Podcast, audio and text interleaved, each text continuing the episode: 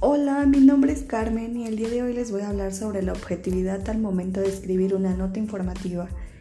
Y es que la objetividad informativa implica un tratamiento desapasionado, imparcial, sereno y firme de la noticia, sin que intervenga la subjetividad del periodista y las presiones de agentes exteriores. La objetividad informativa es la garantía que tiene el lector, usuario o oyente para poder, creer, para poder crear una información o un comentario en una crítica periodística. Informar con la creatividad significa hablar de las cosas tal y como ellas son o se presentan en la realidad o en su propio contexto, sin manipularlas o distorsionarlas.